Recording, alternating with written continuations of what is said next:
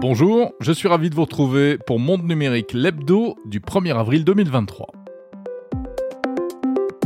Cette semaine, j'ai eu envie de m'intéresser à ce qu'on appelle la vidéo algorithmique. Des caméras vidéo intelligentes qui vont être installées dans plusieurs villes de France à l'occasion des Jeux Olympiques. Ça s'annonce très utile, mais ça fait peur à certains. On va essayer de faire le point avec une entreprise spécialisée, Wintix. Au sommaire également, une application utilisée par tous les Français ou presque, l'appli SNCF Connect. Après un lancement un peu raté l'an dernier, où en est cette appli qui offre aujourd'hui de nombreux services au-delà du train? Et quels sont les projets du groupe SNCF dans ce domaine? On va en parler avec son responsable. Enfin, on va s'intéresser à la tech dans un pays où il se passe pas mal de choses, mais on ne le sait pas forcément. Le Sénégal. J'ai le plaisir de recevoir dans Monde Numérique cette semaine Ibrahima Diago, animateur du podcast Wall of Tech. Bienvenue dans Monde Numérique, l'hebdo numéro 83. Monde Numérique, Jérôme Colombin.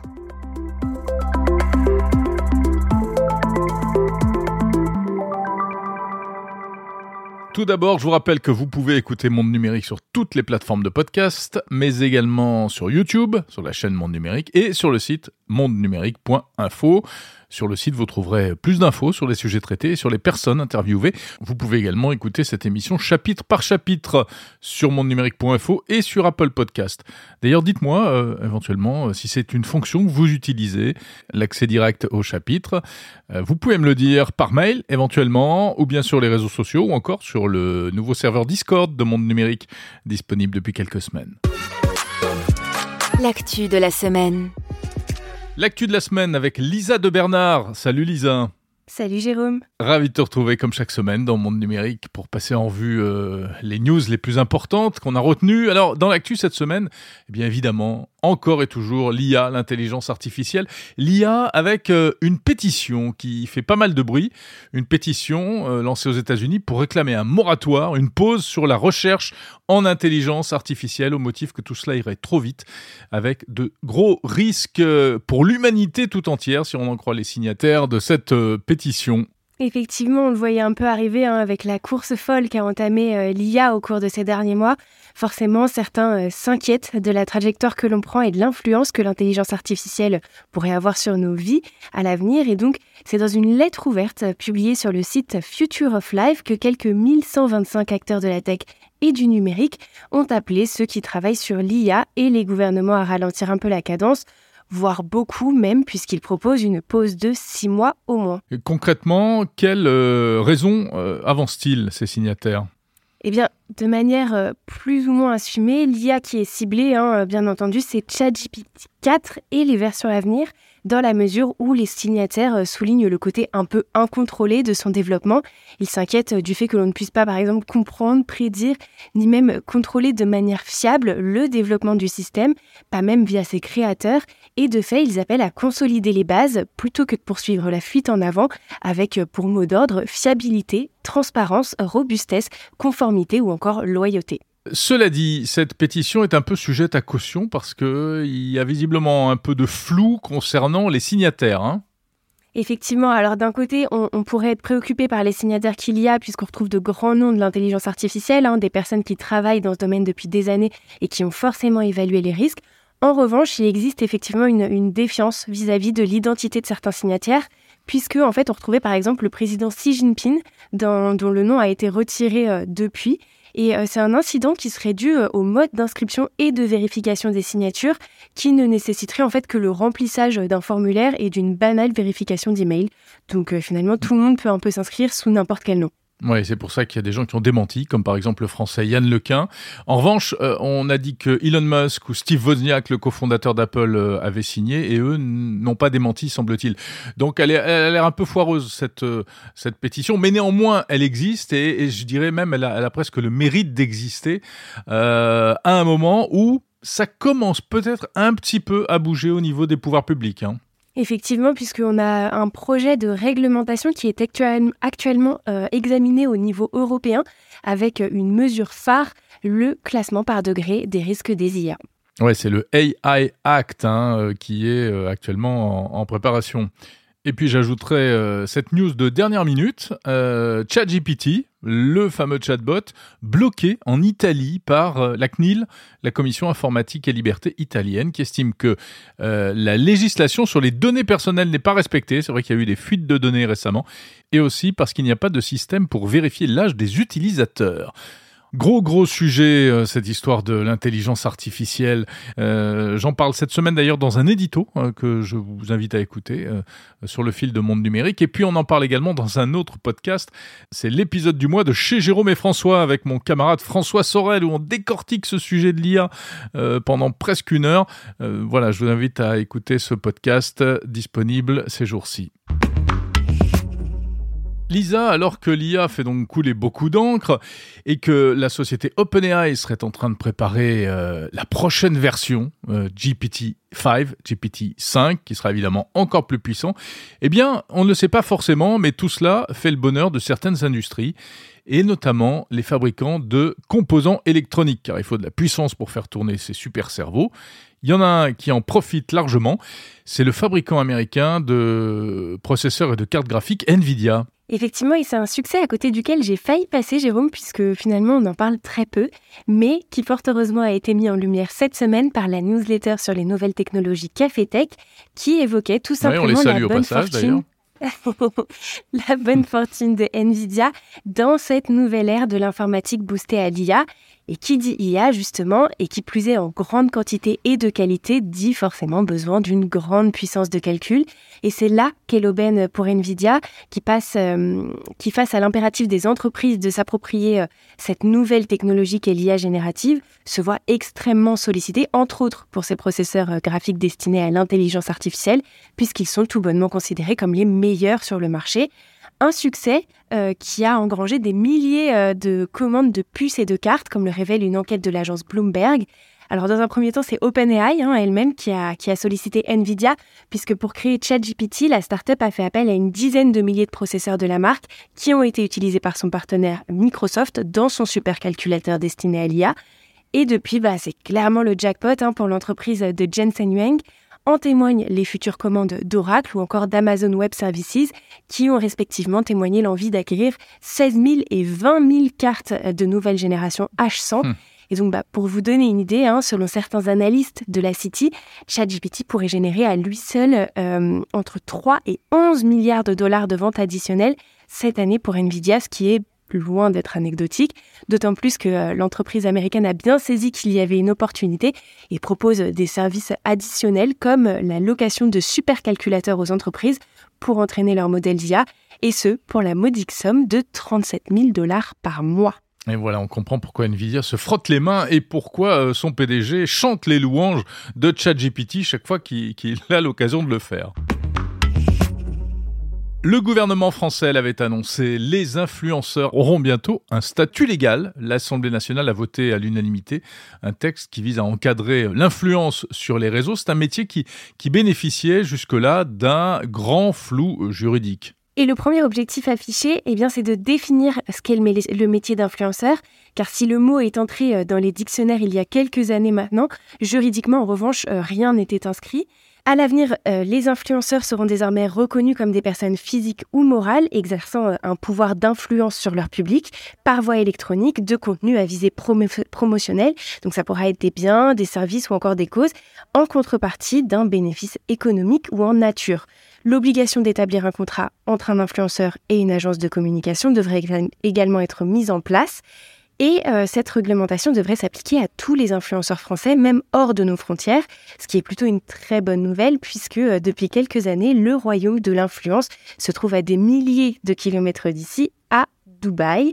Euh, enfin, on aura les mineurs qui seront également protégés puisque euh, ils peuvent commenter- commencer cette activité euh, très tôt, hein, comme c'est le cas par exemple pour, pour le Normand Cody Roland qui a commencé à seulement 5 ans l'influence.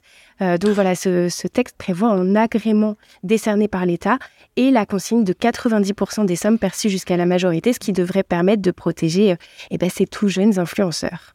Alors Cody Rollin aura intérêt à bien lire le texte de loi parce que maintenant les influenceurs ne pourront plus faire euh, donc n'importe quoi puisque le texte vise aussi à limiter certaines pratiques qui euh, sont loin de faire l'unanimité et qui même présentent parfois euh, des risques, hein, notamment pour les plus jeunes. Effectivement, on a la, question de la santé mentale sur les réseaux sociaux qui a souvent été soulevée au cours des derniers mois avec d'un côté les filtres qu'on utilise sur les différentes photos et vidéos et de l'autre la promotion excessive de la chirurgie esthétique qui ont bien entendu créé des complexes chez bon nombre de jeunes. Alors le texte prévoit de, de demander la mention des filtres sur les vidéos publicitaires et proscrit tout simplement la promotion de la chirurgie autre interdiction notable, celle de la promotion du vapotage ou des boissons alcoolisées.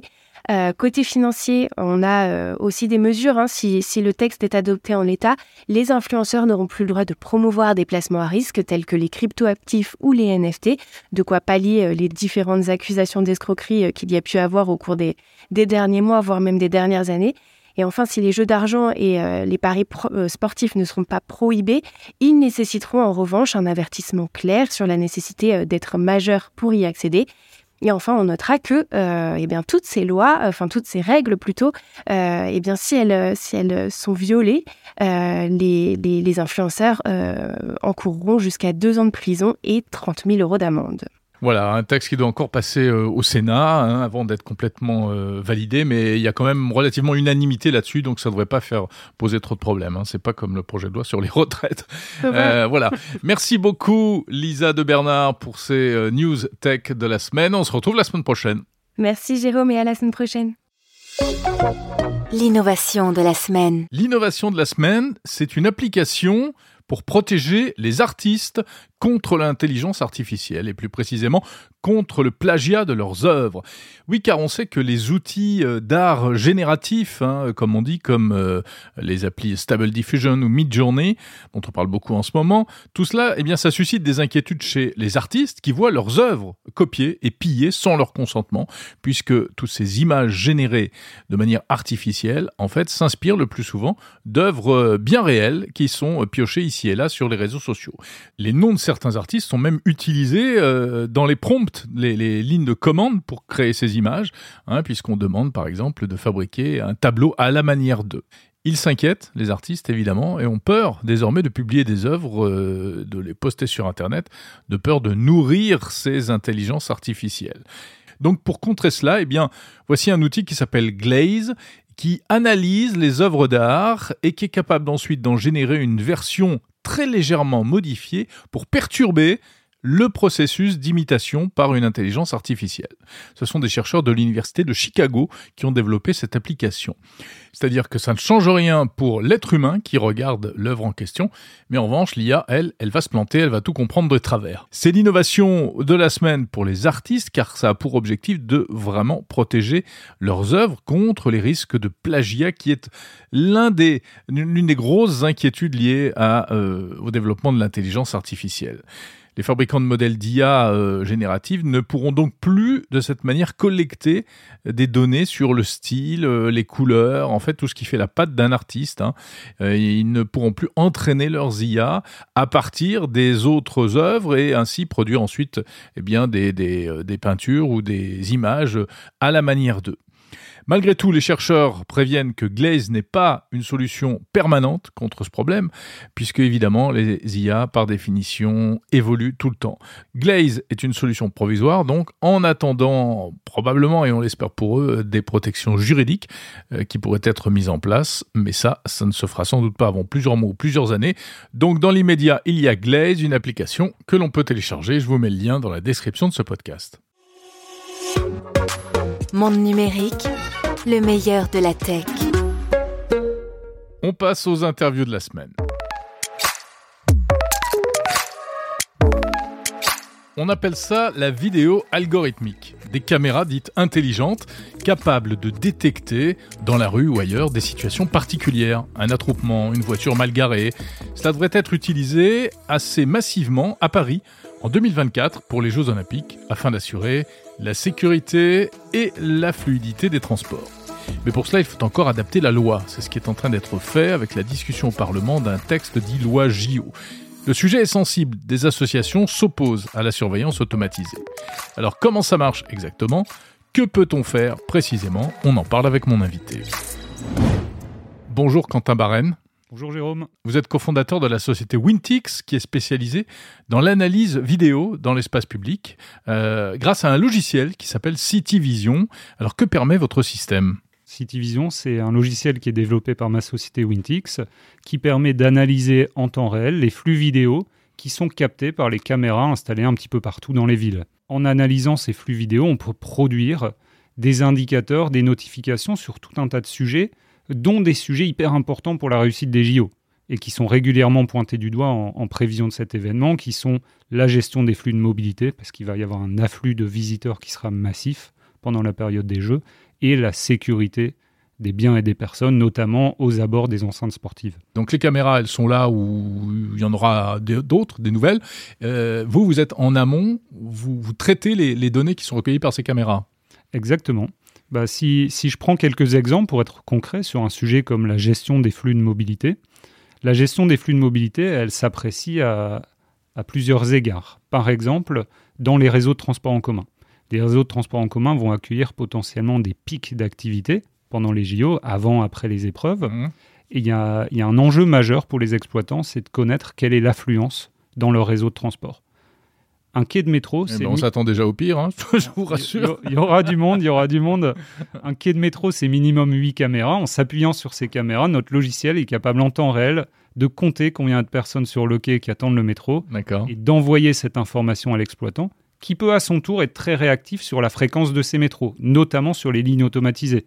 S'il y a un métro prévu toutes les deux minutes, bah, potentiellement on peut augmenter la fréquence des métros pour que les personnes attendent moins, que le quai se vide plus vite.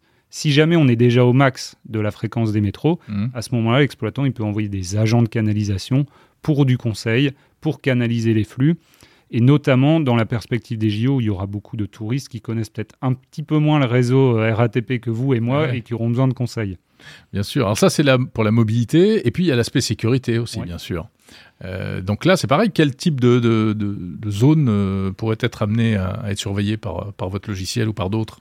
Bah là, il peut y avoir plusieurs applications possibles. Aux, abords des enceintes sportives, on peut vérifier qu'il n'y a pas de véhicules qui viennent se garer devant un accès pompier, par exemple, pour que l'accès soit en permanence accessible au personnel de secours si besoin. Mmh. Sur, euh, si on reprend l'exemple de ce qui s'est passé au Stade de France pour la finale de la Ligue des Champions, tout part finalement d'un problème d'aiguillage d'une foule qui s'est pas orienté vers la porte principale d'accès au stade et qui s'est plutôt orienté vers une porte secondaire. Ça, c'est des choses qu'avec une caméra de voirie, on peut détecter très facilement pour immédiatement envoyer une information à un opérateur vidéo qui, à son tour, peut envoyer des, agents sur le terrain pour réorienter les gens vers la porte principale et éviter l'engorgement d'une porte secondaire qui n'est pas faite pour accueillir euh, une grande masse de personnes. Comment ça fonctionne? En fait, euh, donc CityVision, c'est un logiciel qui s'appuie sur l'intelligence artificielle, terme assez vague mais que je vais essayer d'expliciter. En fait, l'intelligence artificielle, c'est apprendre à un logiciel une euh, compétence cognitive humaine. En l'occurrence, nous, c'est la vision. Mmh. De la même manière que vous pouvez apprendre à un enfant à reconnaître une voiture, bah pour lui apprendre, vous allez lui montrer 10 voitures. Au bout de 10 voitures, il aura compris. Un logiciel, c'est bien moins intelligent qu'un enfant. Donc c'est pas 10 voitures que vous devrez lui montrer, c'est 10 000 voitures. Et vous allez lui montrer sous toutes les coutures, de face, de l'arrière, de côté, de dessus, de profil. Une fois qu'il en aura vu 10 000 images d'exemple, bah, il sera capable de reconnaître une voiture dans le champ de vision d'une caméra. Une y compris s'il y a autre chose dans l'image, euh, s'il y a quelque chose devant, si c'est qu'un bout de voiture ou des choses comme ça. Exactement. Et si mhm. jamais il a appris à reconnaître une voiture, un vélo et une personne, bah dans l'image, il sera capable de faire la différence entre une voiture, un vélo et une personne. Et ça, c'est un intérêt. Une, euh, dans dans l'organisation des JO, une fan zone, par exemple, c'est pas censé accueillir de véhicules. Bah, si on détecte un véhicule, ça peut déclencher une alarme automatiquement auprès des organismes de sécurité. Alors, euh, alors on se parle, donc euh, début avril 2023, euh, qu'est-ce qui est autorisé, qu'est-ce qui ne l'est pas et, qu'est-ce qui pourrait l'être? Si je sors un peu du cadre des JO et que je vous parle de la réglementation telle qu'elle existe aujourd'hui, avec des caméras, Bon, les caméras déjà sont autorisées dans l'espace public. Une collectivité peut installer des caméras pour vérifier ce qui se passe sur la voirie, historiquement plutôt pour des enjeux de sécurité. Ensuite, la nouveauté, c'est que depuis 5-6 euh, ans, avec les nouvelles technologies, il y a des algorithmes qui sont désormais capables d'analyser ces flux vidéo. C'est ces algorithmes qui posent question quand est-ce qu'on peut les utiliser, avec quelle finalité?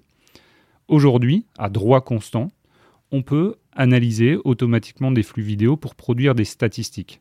Par exemple, chez Wintix, on fait énormément d'analyse vidéo pour produire des statistiques de comptage sur les mobilités. Donc, pour tout un tas de villes, on vous dit euh, combien il y a de vélos, de scooters, de voitures qui transitent par les différents axes des villes pour aider les collectivités à mieux aménager la voirie. La, finalité qui pose question aujourd'hui, c'est ce que la CNIL appelle les applications à visée opérationnelle. Donc des applications dont l'ambition serait de notifier un opérateur vidéo en temps réel pour qu'il prenne une décision en temps réel. Ça aujourd'hui, c'est pas autorisé par les lois telles qu'elles existent et c'est l'objectif de la loi JO qui est en ce moment en discussion exactement à l'Assemblée et au Sénat, c'est de permettre dans un cadre temporel bien défini pour des personnels bien définis et sur des endroits bien définis d'autoriser ces applications à visée opérationnelle. Alors il y a des associations euh, qui euh, s'opposent hein, euh, à ce type de, de surveillance vidéo, qui mettent en avant des scénarios un peu catastrophes. quels sont les risques? En fait, à mon sens, il n'y a, a, pas grand-chose de nouveau. Les caméras sont déjà autorisées dans l'espace public.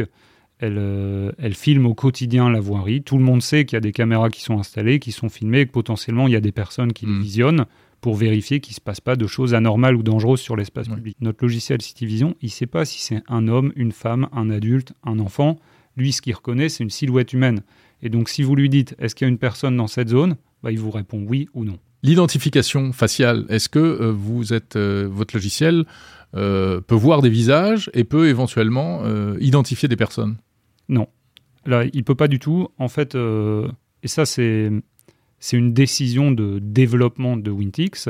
On a créé Wintix avec l'ambition de déployer des, applications que nous on qualifie d'intérêt général sur la fluidification des mobilités, sur euh, la tranquillité publique, sur la propreté urbaine. L'objectif, c'est pas que ces applications elles se fassent au détriment des libertés individuelles de chacun. Donc notre logiciel, il fait pas d'analyse biométrique, il fait pas de reconnaissance faciale et il en fera jamais. Et d'ailleurs, c'est des choses qui sont pas du tout autorisées dans la loi c'est pas non plus euh, dans l'ambition de cette loi JO, donc c'est complètement écarté de cette loi, et nous, on n'en fera pas. Donc d'après vous, on a, on a tort de se faire peur en ce moment avec cette histoire de surveillance et de vidéo algorithmique? Je pense que oui, parce que les, les choses sont très très cadrées. Il faut savoir que en Europe, on a déjà le RGPD, qui permet sur toutes les notions d'analyse de données, à mon sens, de tirer le meilleur parti des nouvelles technologies en, en se prémunissant des éventuelles dérives. C'est le cadre tel qu'il existe aujourd'hui. Mhm. Là, pour, pour les JO où il y a des besoins spécifiques, il y a quelques expérimentations qui vont être autorisées pendant une période d'un an et demi. C'est donc euh, de juin 2023 jusqu'à décembre 2024, dans le cadre uniquement de certains très grands événements, donc les JO ou la Coupe du Monde de rugby par exemple, et à destination de certaines communes, Mhm. uniquement, celles qui accueillent les événements, et de certains personnels. C'est la police nationale, la police municipale euh, et les agents de sécurité de la RATP, de la SNCF. C'est tout. Et après, c'est fini. La crainte aussi, c'est peut-être d'ouvrir la boîte de Pandore, c'est-à-dire que de, de mettre un, premier système en place qui, euh, un jour ou l'autre, pourra évoluer vers, euh, vers quelque chose de, plus inquiétant.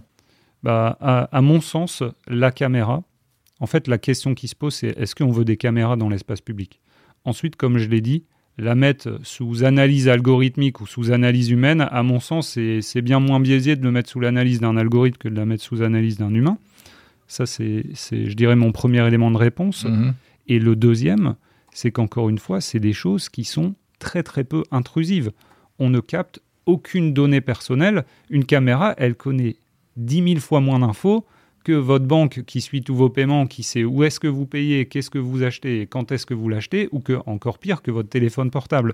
Donc je pense qu'on se trompe un peu de problème quand, on essaie de bannir la caméra euh, et, les analyses algorithmiques, probablement par manque de connaissance du sujet, parce que si vous voyez notre logiciel dans l'action, vous verriez que on, on identifie personne et c'est juste soit de la stat, soit de la notification pour attirer l'attention d'une personne qui ensuite prend une décision. L'algorithme ne prend jamais de décision lui-même. Oui, en fait, il s'agit souvent d'une position quasi euh, idéologique, de principe, en fait. Hein.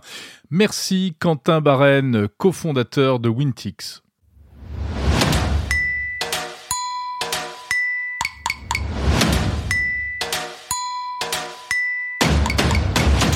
On va rester dans le domaine de la technologie au service des citoyens et notamment des transports.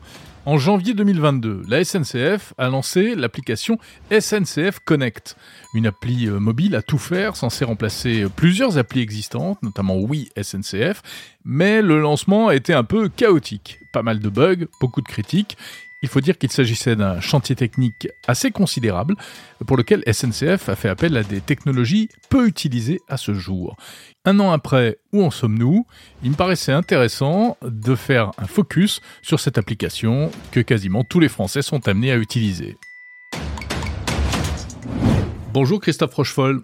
Bonjour. Vous êtes directeur des opérations tech chez SNCF Connect and Tech, filiale du groupe SNCF comme son nom l'indique. D'abord, est-ce que vous pouvez nous dire un peu qu'est-ce qui s'est passé et où vous en êtes aujourd'hui?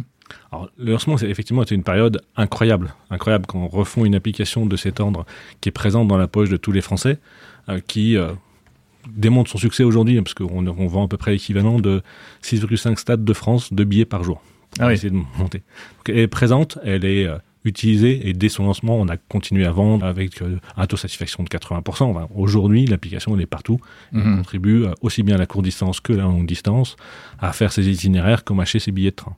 Alors, on va parler de ce qui va bien, mais d'abord, évacuons peut-être ce qui n'allait pas bien. Qu'est-ce, que- qu'est-ce qui allait qui marchait pas? Pourquoi ça marchait pas bien? On a fait des choix, on a sorti typiquement des fonctionnalités qu'on s'est dit on pouvait attendre euh, sur le wallet et on a été un peu surpris par le marché qui avait beaucoup d'attentes qu'on qu'on n'avait pas. On s'est dit on, a, on pouvait le sortir un peu après et on l'a sorti, euh, je crois que dans trois semaines après. Donc Ouais. effectivement on a, on a dû faire des choix qui ont fait un changement de, de telle importance qui touche euh, tous les Français, qui touche la courte distance, la longue distance, qui, coûte- qui touche l'itinéraire. On pourrait, on pourrait y être encore, mais je pense que c'est intéressant de se dire qu'une boîte de la taille de la SNCF aujourd'hui fasse des choix aussi d'instinct, de se préparer pour l'avenir et de se dire oui, on prend des risques, on, on change toutes nos couches pour se préparer pour demain. Bah, c'est un choix fort et qui est, euh, qui est reconnu par nos équipes et qui se dit bah ok, on a préparé demain, on a amélioré, on sort une nouvelle version toutes les semaines, on écoute nos clients, on a sur 2022, je crois qu'on parle de 10 millions de retours clients qu'on analyse et qui nous permettent de progresser chaque semaine. Chaque semaine, une nouvelle version sur le mobile, sur le web, pour euh, accompagner les Français au jour le jour. Alors, euh, Christophe Rochefol, vous, vous, donc vous êtes euh, aux manettes hein, de, de, de, de tout cela. Euh, comment ça s'est passé? Vous avez notamment fait appel, je crois, à une technologie qui s'appelle Flutter. Euh, on va rentrer un peu dans les, dans les rouages, on va mettre les mains dans le cambouis. Et donc, vous avez utilisé une technologie qui s'appelle Flutter, qui est une techno open source, mais créée par Google. Qu'est-ce qu'elle fait, cette techno? Expliquez-nous ça. Alors, c'est une technologie qui permet de développer des applications avec un seul code source, c'est-à-dire que nos développeurs, ils développent qu'une seule fois, et après, ça génère le code pour les applications mobiles, que ce soit Android ou iOS, que ce soit un téléphone Apple, Samsung ou autre. Donc, ça permet d'accompagner l'ensemble des voyageurs sur la même expérience. On sait que tous, on a des mobiles perso, des mobiles pro, Mhm. pas toujours de la même marque, et pouvoir accompagner la, la personne sur quel que soit son modèle de la même façon, c'était important pour nous. Alors c'est pas très connu ce, ce Flutter, évidemment. Euh, D'abord parce que c'est un outil euh, professionnel pour les entreprises, euh, mais ensuite parce que c'est pas forcément très utilisé. Et vous, vous êtes euh, la première entreprise en France de cette taille, hein, groupe SNCF, SNCF, à, à avoir eu, décidé d'utiliser cette technologie. Pour quelle raison? On parlait d'ambition, mais on parle un peu d'audace aussi, en fait, quelque part. Ça se dit, c'est, quand on a fait ce choix-là, on a regardé ce qui existait sur le marché. Les technologies hybrides dans le mobile existent depuis longtemps. Bon, ça fait longtemps qu'on regarde ça, mais il y avait pas beaucoup d'espoir sur euh, la, ce qu'on appelle la maintenabilité des applications qui étaient générées. Donc on a regardé les nouveautés. Donc il y avait Flutter, il y avait d'autres technologies qui étaient émergentes, et on a lancé le, ce qu'on appelle une proof of concept, hein, des, des, tests. de, preuve de concept, Preuve oui, de pour concept. voir si, si ça marche en fait. Ouais, on, a, on, a, on a beaucoup d'anglicismes dans l'informatique. Ah bah oui, oui, ça je sais bien, je, je vous excuse. Et, et donc, on a testé ces trois technologies et en l'espace de quelques semaines, Flutter est arrivé très vite en haut du panier euh, pour sa facilité d'apprentissage parce que bah, démarrer sur une nouvelle technologie, ça veut dire ne pas avoir des développeurs sur le marché qui savent le faire. Mhm. Mais par rapport aux technologies qu'on utilisait, très facilité d'a- d'apprendre et de monter sur technologie, des résultats assez bluffants entre Android et iOS en termes de de- d'expérience client Donc on, dé- on, fait, on développe une seule appli et, c'est la même euh, partout? partout, exactement. Ok, y compris web? Alors non, euh, Flutter existe en version web. Au moment où on s'est lancé, il n'était pas, pas mature, pas suffisamment mature. Et donc là, on, a- on s'est dit, on va pas partir sur une technologie qui n'est pas mature par rapport à nos besoins. Et, et Flutter Web est plutôt orienté faire une app sur le web, Ouais. qui n'est pas tout à fait l'expérience web qu'on qu'on qu'on choisit. Encore une fois, on veut une, une expérience pour nos clients qui soit la plus euh, sans effort possible. Et Mhm. donc, il faut choisir une technologie qui est adaptée. Alors je l'ai dit, euh, ça a été créé par Google, mais ça n'appartient pas à Google. Alors, c'est ce qu'on appelle de, vraiment de l'open source. C'est-à-dire que Tout le monde peut y contribuer. C'est un des axes assez forts pour nous. C'est que nous, on est un des premiers utilisateurs en France. Et on, donc, on, on apporte aussi, on contribue au projet Flutter en apportant des évolutions, des fonctionnalités au langage Flutter. Il y a d'autres services euh, que vous envisagez de- d'intégrer euh, Un des autres axes qui, qui me tient particulièrement à cœur, et qui tient à cœur l'ensemble des personnes qui nous rejoignent, c'est on, travaille sur la mobilité durable. ouais. C'est pour ça qu'on est là. Donc vous avez toutes les mobilités sauf l'avion, quoi. Et la voiture. Et la voiture. Ouais. Ou alors, c'est la voiture, c'est par- le partage de voitures qui, continue à être. Mais on n'a pas les VTC, les taxis. etc.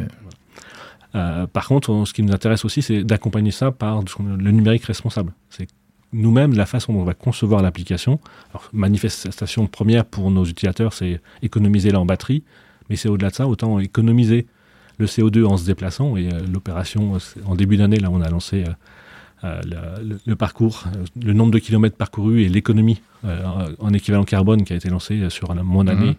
La SNCF était particulièrement bien vu par nos clients. De la même façon, nous, nos développeurs, ils ont envie d'avoir une démarche éco-responsable. On travaille avec un partenaire qui s'appelle Green Spector, qui nous donne un label. Donc, on a un label argent sur l'application et on se fait auditer régulièrement. C'est l'appli qui a un label ou c'est les, les, les services, c'est le, train et c'est les, les services C'est l'appli, c'est elle-même. En fait. On on veut pousser la démarche jusqu'au bout, c'est se dire, y compris l'appli qui permet d'accéder à des services durables. Comment on fait une appli euh, green?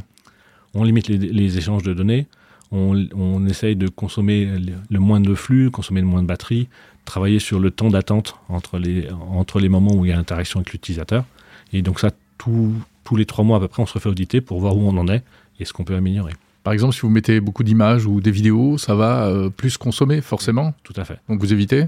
On, on essaye de trouver le, le bon équilibre encore Ouais. une fois, entre l'utilisabilité pour nos, pour nos clients et la consommation. C'est Bien sûr. une démarche en permanence.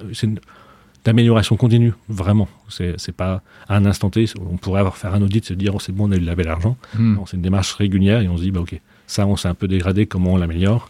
Comment on travaille sur des axes d'amélioration pour rester, y compris dans la conception de nos applications durables. Merci Christophe Rochefol, directeur des opérations tech chez SNCF Connect Tech.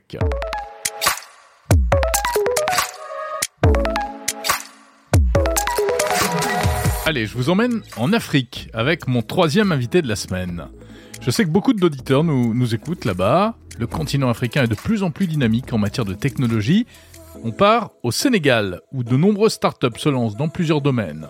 Mon invité est un acteur et un observateur avisé de cet écosystème. Bonjour Ibrahima Diago. Bonjour Jérôme. Je suis ravi de, de te recevoir. Euh, allez, on va se tutoyer parce que euh, voilà, nous sommes euh, confrères podcasteurs. Ouais. Tu animes à Dakar, au Sénégal, un, un podcast consacré à la tech. Donc, je suis ravi de te recevoir dans Monde Numérique pour que tu nous parles un peu de, bah, de la tech euh, dans ton pays.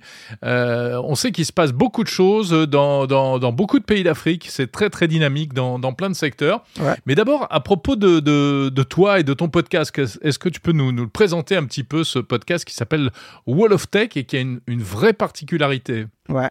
Alors, merci beaucoup Jérôme. Je suis vraiment content de participer aujourd'hui à cette émission-là.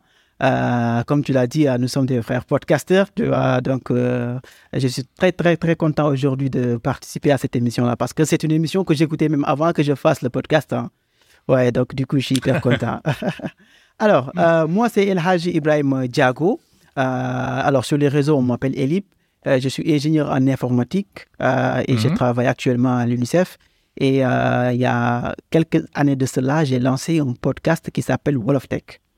Alors, Wall of Tech, c'est un podcast qui parle des nouvelles technologies, mais dans nos émissions, on utilise la langue Wolof. C'est ce qui fait la particularité euh, de notre podcast. Alors, euh, le Wolof, peut-être beaucoup de personnes ne le connaissent pas. Le Wolof, c'est une langue qui est parlée au Sénégal et par la Mhm. majorité des Sénégalais. Pratiquement plus de 90% des Sénégalais, ils parlent le Wolof. Donc, euh, c'est la raison pour laquelle nous, on a choisi le Wolof pour faire notre podcast. Tu peux nous dire quelques mots, Wolof? Ah asalaamaaleykum maa ngi leen di nuyu yéen waa Sénégal yëpp ah, di leen wax ne ah, maa ngi tey fii ci émission ah, Jérôme monde numérique Et moi, je représente le Sénégal, quoi. Voilà. Super. Alors, la particularité du Wolof, c'est qu'au Sénégal, on parle le Wolof, mais euh, on y met des mots français souvent, tu vois. Et voilà, c'est la raison pour laquelle on y met des mots en français, en anglais, en arabe.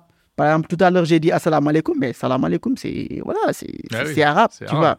Tu vois, donc on mélange du tout, quoi. Et c'est ce qui fait même la particularité et la beauté même de cette langue. Et quand tu n'es pas sénégalais, tu peux, voilà, choper des mots et tu peux comprendre un peu, tu vois. Donc Mhm, nous, mhm. dans nos épisodes, on n'est pas linguiste, tu vois. Dans nos épisodes, on parle le Wolof que le Sénégalais lambda parle. Et alors, euh, euh, de quoi, de quoi parles-tu dans, ce, dans ces podcasts? C'est la tech au sens très large. hein, Il y a des sujets très variés. Exactement, c'est la tech au sens très large, hyper large même. Dans nos pays, on a les gens qui sont instruits, par exemple les, professionnels, ils sont les innovateurs. Il y a les gens de la brousse, les populations qui peut-être ne connaissent rien du tout de l'informatique. Mais il faut les rapprocher. Il faut aller vers ces gens-là qui ont des problèmes, essayer de voir c'est quoi le problème. Parce que souvent, nos innovateurs, comme j'ai l'habitude de le dire, ils règlent de faux problèmes. Tu es dans ta chambre, tu imagines euh, une application, tu l'implémentes, tu sors pour le vendre. Alors que c'est pas ça, c'est pas comme ça. Il faut aller vers le public, vers les gens qui souffrent, vers les gens qui sont euh, qui n'ont pas d'eau. Peut-être même ils ont besoin de solutions qui n'ont pas besoin de codage, qui n'ont pas besoin d'intelligence artificielle. Peut-être ils ont Mhm. besoin d'une solution qui est hyper simple. Donc du coup, Ouais. moi mon Oui, objectif il faut partir du besoin plus que de l'idée comme ça. euh. Exactement. Donc moi, mon objectif, c'est de rapprocher ces deux-là, ces deux groupes de personnes-là, afin qu'ils puissent communiquer. Parce que si ça ne se passe pas comme ça, si celui qui est dans la forêt, dans la brousse, ne comprend pas, n'a pas l'information, quand le gars vient, il va lui dire, mais attends, tu là, vous là, vous êtes les gens instruits là, les intellectuels, vous êtes venus là pour nous arnaquer, nous on comprend rien de ce que vous dites, quoi, tu vois? Parce que souvent, Ouais, ces ouais. gars-là, ils ont beaucoup d'argent quand même. Tu vois, je te le dis. Par exemple, quand tu vas au fin fond du Sénégal, voilà, ils ont Ouais. beaucoup d'argent, voilà. Ah ouais, d'accord. Donc c'est intéressant. Il y a un marché, quoi. Il y a un marché, il y a un marché. Voilà, il y a un Ouais. très grand marché. Euh, alors, Ibrahima, tu reçois beaucoup d'innovateurs, de, de start-upers. Euh, Il y a un, un- un- comment dire, un, un écosystème de start-up tech très actif. Au Sénégal, ouais, franchement. Franchement, moi, quand je suis euh, revenu au Sénégal en 2019, quand je partais déjà, même, j'étais dans, voilà, dans les startups. Hein, moi, j'avais une une startup, voilà, je faisais des choses. Mais quand je suis parti en France et quand je suis revenu en 2019, voilà, moi, j'ai vu euh, que l'écosystème avait tellement grandi et qu'il y avait beaucoup de startups, il y avait beaucoup de jeunes. Alors, c'est des startups dans quel domaine?